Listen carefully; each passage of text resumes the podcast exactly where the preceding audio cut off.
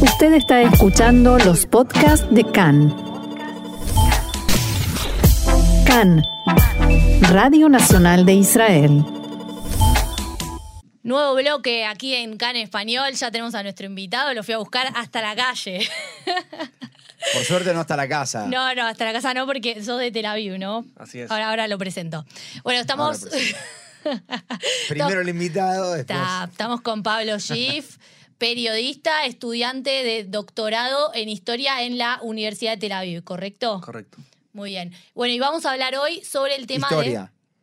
de. Historia. ¿no? No, está bien, digo, por eso. No dije Vamos a hablar sobre historia. Ah, vamos a hablar sobre historia. Eh, vamos a hablar un poco también sobre la, la marcha que está ocurriendo hoy acá en Jerusalén, Jerusalén, que estábamos viendo que ya se estaba armando todo ahí un poco en la- los- las pantallas que tenemos acá, que en las que estamos eh, mirando. Y bueno, Pablo, primero, bienvenido. ¿Cómo estás? ¿Cómo llegaste? ¿Todo bien? Me perdí un poco en el camino, pero acá estamos. Gracias por la invitación. Bueno. No es el primer invitado, Pablo, que dice que no es fácil llegar a. Sí, no, no es fácil, es Eh, verdad. no es el primer invitado que lo dice. No, pedí ayuda, usé Google y aún así me perdí. Vamos a, vamos a mudar las oficinas. Sí, por favor, que sea en un lugar un poco más, más céntrico. Más céntrico. Bueno, Pablo, queremos que primero nos cuentes un poco sobre vos, sobre tu vida, un poco. Así arrancamos luego con, con nuestro tema. Porque vos no, no sos olé, vos no, vivís acá. No, tengo O visa sea, de estudiante vivís, por estás ahora. estudiando, claro. Sí, estoy acá desde diciembre de 2021, haciendo el doctorado en historia. Fui a Argentina un, un tiempito ahora, el verano argentino, el invierno israelí. Ujú.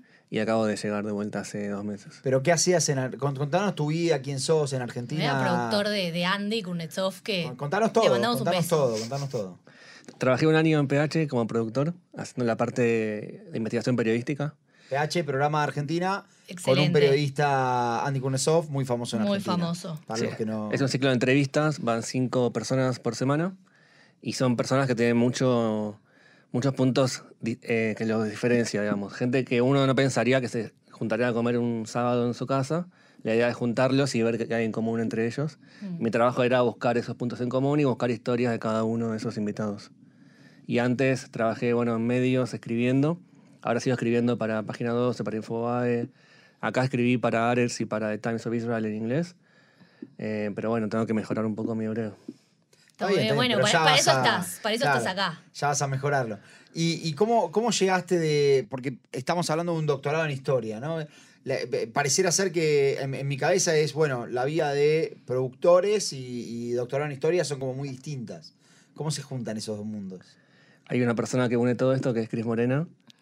Eh, hice un libro sobre ella hace unos años en Argentina y ahora estoy estudiando cómo fue el impacto de sus programas, no solamente de ella, pero de cosas de Argentina acá, en comparación con España y con Italia. Acá fue mucho más, más grande el éxito que en países que son más cercanos a nivel lingüístico, geográfico, como esos otros. Y la idea es comparar y entender por qué pasó acá y no pasó tanto allá. Mirá, ¿y tenés una respuesta para dar en dos minutos?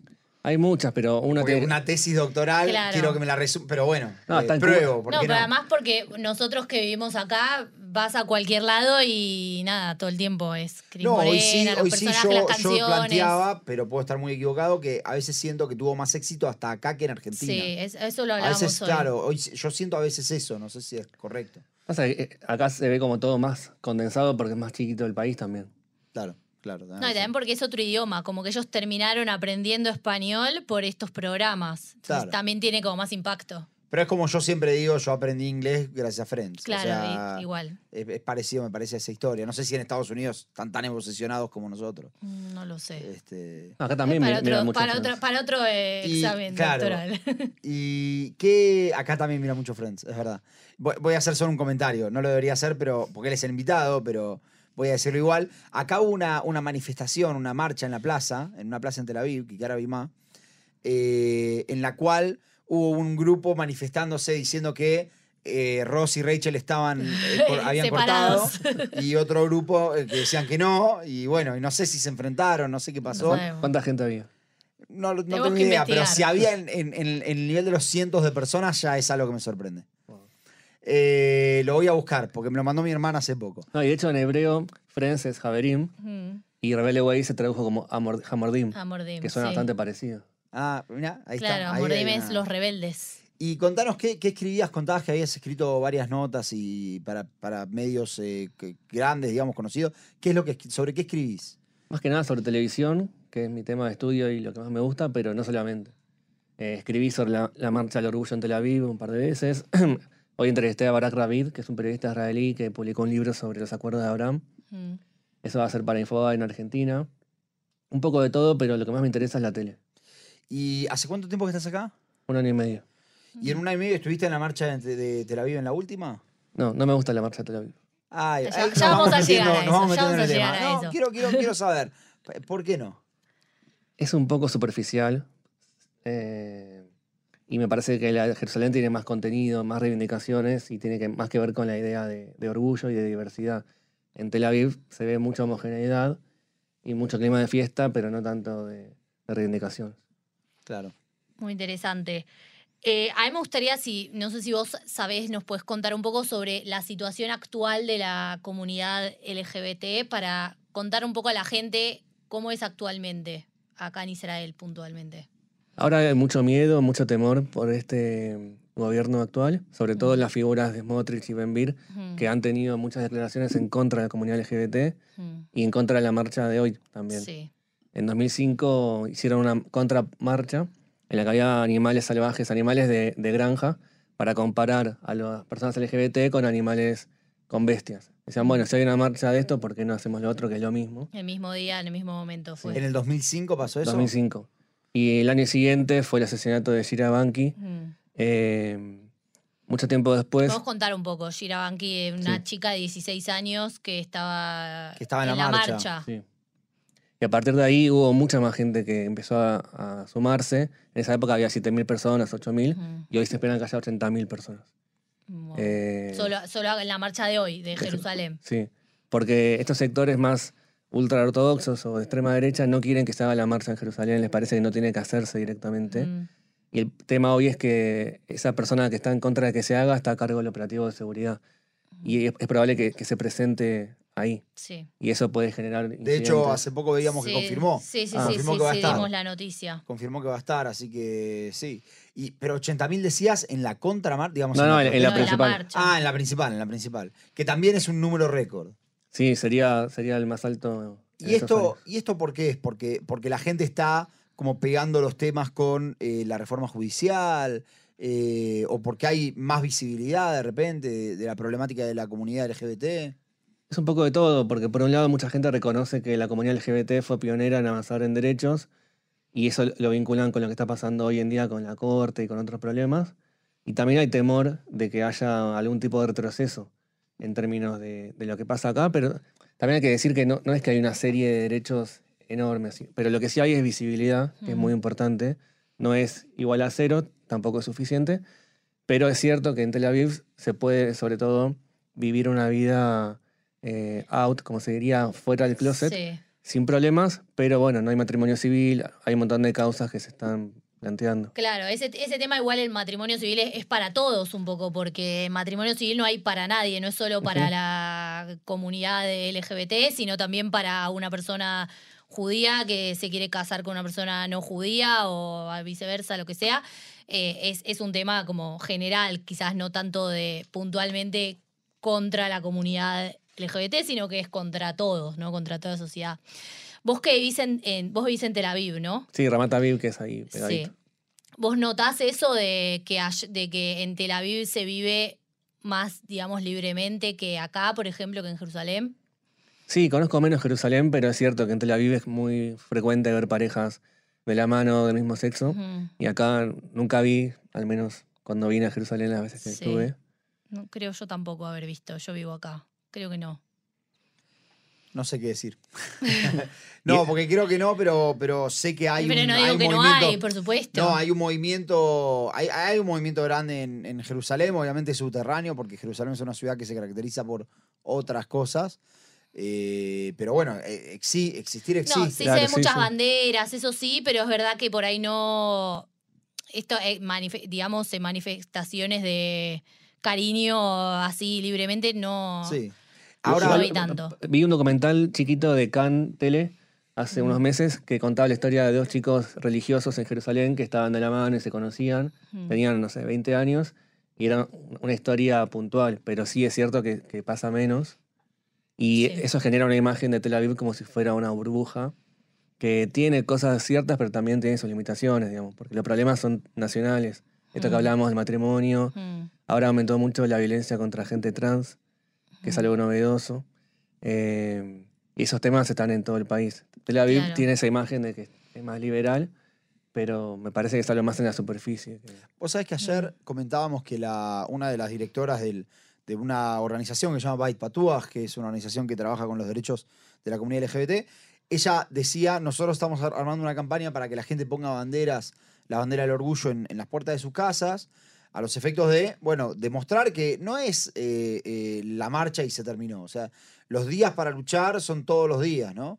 Eh, ella decía, para nosotros no es algo político, es, es la vida misma. En ese sentido te quiero preguntar si vos notaste o, viste que en Tel Aviv, si es la marcha y algo más como, si querés, eh, conmemorativo y listo, como, bueno, hacemos una fiesta y se terminó, o si crees que realmente existe eh, una libertad para las personas que puedan vivir la vida como la quieren vivir. Hoy, por ejemplo, fui al súper antes de venir acá y había banderas del orgullo en la puerta del súper. Eso me sorprendió. No entendí, o sea, entiendo por qué, pero no sé hasta dónde llega el apoyo de la cadena de supermercados a, a las A causas la del orgullo. comunidad. Eh, ves banderas por todas partes, pero algo interesante me parece que pasa este año, en las protestas que hay cada sábado. En Tel Aviv son en Kaplan, pero hay en todo el país. Sí. En, en Tel Aviv siempre veo banderas nacionales y banderas del orgullo mano a mano, como a nivel casi idéntico en cantidad. Eh, este domingo un- una marcha en la universidad Sí. contra um, Simha Rotman, integrante del gobierno, Mm. y había banderas LGBT, banderas israelíes y una bandera palestina y una bandera ucraniana. Pero es interesante ver esta, este diálogo entre la bandera del orgullo y la bandera nacional acerca de cómo eh, quiere mucha gente que vayan juntas. ¿Y no te parece que, te, te pregunto tu parecer, que, que en realidad esto puede llegar a también dañar, si querés, el reclamo, porque lo, lo- como que lo acercaría demasiado capaz a una, a una Cuestión posición. política. Claro. Y, y- y- y capaz que lo alejaría de, de la necesidad de, bueno, esto es algo que tiene que estar en todos en común. Tenemos que estar todos al mismo nivel, no importa si votás a Bibi, a Benvir o a Lapid. Sí. Sí, pero ahí la, la respuesta es, bueno, Benvir no le interesa que, que, Claro. que estén con él. Claro. Y hay, hay gente de Likud que sí, está el caso que Sí, hablábamos de Ohana. Ohana, eh, Presidente de la Knesset, Sí. digámoslo. Pero sí, hay, hay un entendimiento de que va mano a mano con lo que está pasando, de que hoy en día las reformas pueden ir contra las minorías, contra la minoría LGBT, las mujeres, árabes y todo grupo que sea minoritario puede ser target de, de las reformas, porque tienen que ver con una mirada muy, muy estrecha de lo que significa ser judío, lo que significa ser ciudadano, Mm. y que deja a la mayoría afuera, digamos, a muchas minorías afuera, pero que en definitiva son los que componen el país. ¿Y cómo ves vos a Israel? Estás acá hace un año, me dijiste. Año y medio ya había venido antes medio. varias veces. Ya habías venido antes varias veces. ¿Cómo, cómo, cómo considerarías a Israel eh, respecto de los derechos o, o, o sí, los derechos, la libertad que se le da a las personas de la comunidad LGBT, habiendo estado acá ya, por ejemplo, un año, un año y pico? No, hay mucha visibilidad y eso no es algo que hay que dar por sentado porque hay muchos lugares en los que eso no pasa. Pero faltan un montón de cosas que, que están al mismo tiempo mucha gente pidiendo que, que sucedan.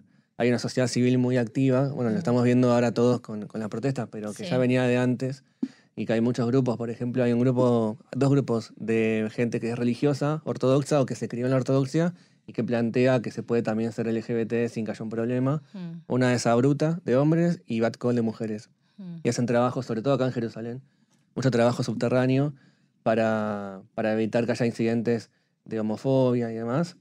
Eh, y eso me parece muy alentador, porque no es que no es suficiente lo que pasa y la gente dice, bueno, ya está, sino que se moviliza y se activa desde diferentes lugares. Por ejemplo, en la universidad que estoy yo, hay una sociedad LGBT que es parte de una sociedad nacional y nos juntamos todos los, todos los miércoles para debatir, para hablar, para pensar.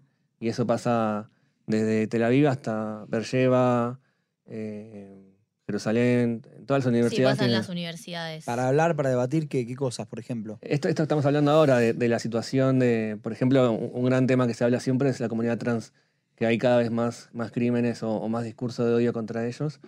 Eh, pero discutir todo en general, todo lo que viene pasando. Con intención de presentar proyecto Claro. de ley, algo así. Sí, también pensar en este caso a nivel académico de cómo vincular eso con la vida universitaria y cómo plantearlo en, en espacios eh, académicos. ¿Vos crees que hay eh, pink washing acá? Vamos, va- expliquemos por ahí un poquito lo que es pink washing, pero eh, acá en Israel con respecto a, bueno, mostremos como Israel como el lugar progre a favor de los derechos de la comunidad LGBT, eso sería más o menos pink washing, ¿no? Sí, sería como usar eso para tap- tapar otras cosas. Para atrapar otro, claro. Sí. Eh, un Para poco, lavar. Mm. Un poco creo que sí existe, pero también no podría existir si no hubiera nada con lo que tapar otras cosas. Digo. Mm. Pero uno puede reconocer todo, digamos, puede hablar de la situación general y decir, sí, hay problemas en los asentamientos, hay un montón de cosas, Mm. y también hay visibilidad LGBT, pero no es que una cosa tapa la otra. Hay gente que lo quiere hacer con fines publicitarios, pero, pero no es la comunidad propia. Claro.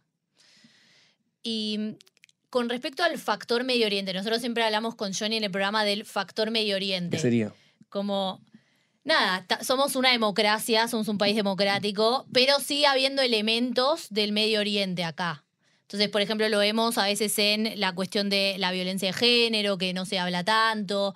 ¿Y cómo funciona e- ese factor Medio Oriente en el mundo LGBT?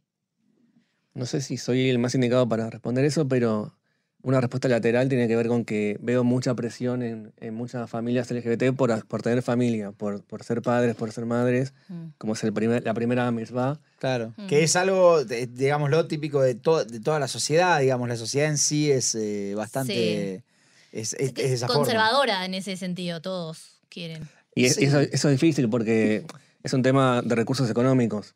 Eh, un- amigo que, que tengo vive en Kirato no lo hizo, pero tuvo que, que financiarlo él con sus ahorros. Bueno, recién hablamos de Amir Ohana, el presidente de la Knesset. Él tiene dos hijos. Bueno, él es abiertamente, obviamente, gay.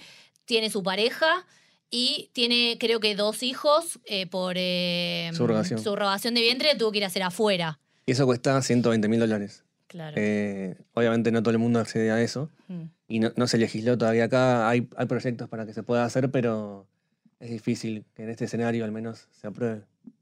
Claro. Claro, porque en realidad, y ahí, y ahí te pregunto, ¿no?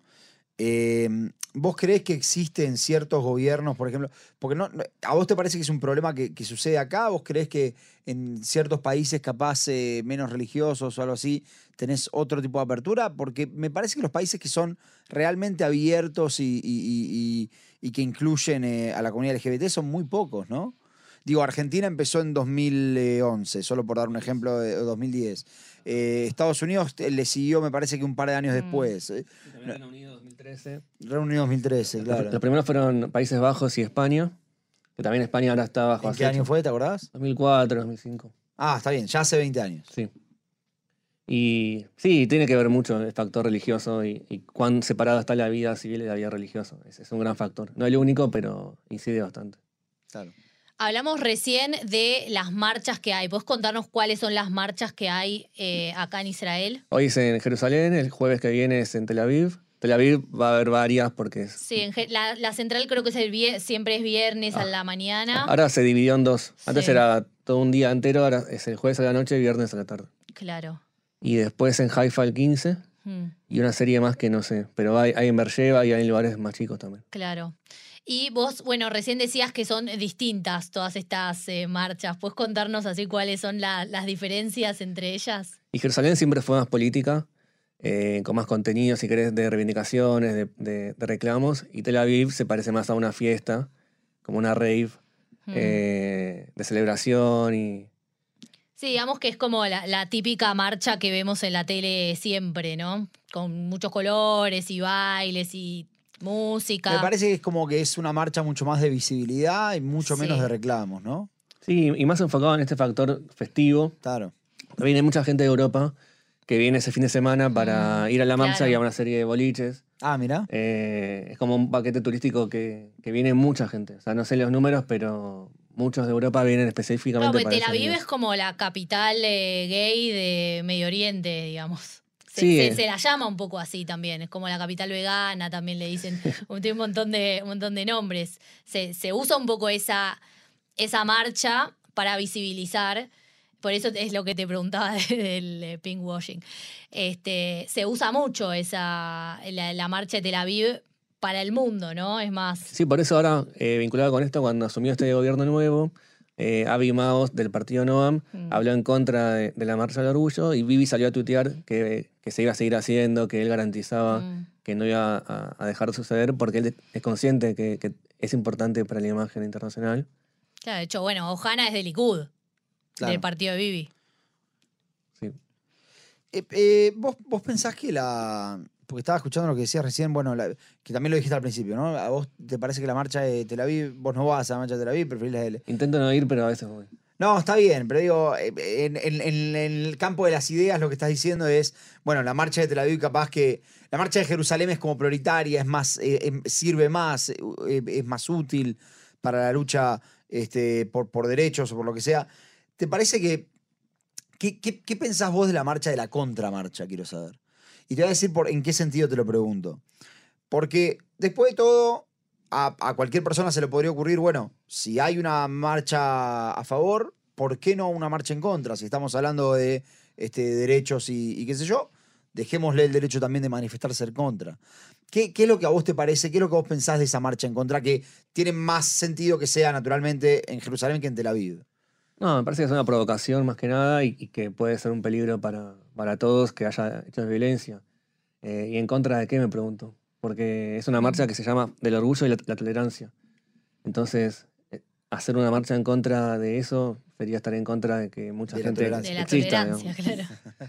Eh, Porque de hecho hubo un tema que la Corte Suprema fue la que garantizó que se pueda hacer esta marcha hace unos Claro. años, porque hubo muchos pedidos para que se cancelara directamente, para que no se hiciera acá y fuera solamente en Tel Aviv. Estás hablando de la marcha eh, a favor de los... Sí. de- o sea, la marcha a favor, digo. Sí, la, la marcha. sí. Sí. Eh, y la Corte fue la que garantizó que se pueda hacer sin problemas. Pero va a haber 2.000 policías, eh, va a estar toda la ciudad sitiada. En Tel Aviv no ves tanto eso. Eh, ves algo como más... Como que no se necesita, digamos, no hay tanto público en contra, por decirlo de una forma. Sí, si está no se ve o, o- o no se moviliza ese mismo día. Hay una cuestión ahí de conquistar derechos en el sentido de que en Tel Aviv esto es más una fiesta porque quizás es todo más eh, libre y acá en Jerusalén no lo es tanto, como hay una cuestión de como conquistar derechos acá en Jerusalén, ¿pensás? Sí, puede ser que tenga que ver con eso y también con que mucha gente dice, bueno, ¿por qué me voy a ir a Tel Aviv si mi vida está acá en Jerusalén? ¿Por qué Mm. no tengo derecho a vivir acá? Mm, Y tiene que ver con eso, con empujar un poco los límites para que también Jerusalén se, se abra un poco más. Claro.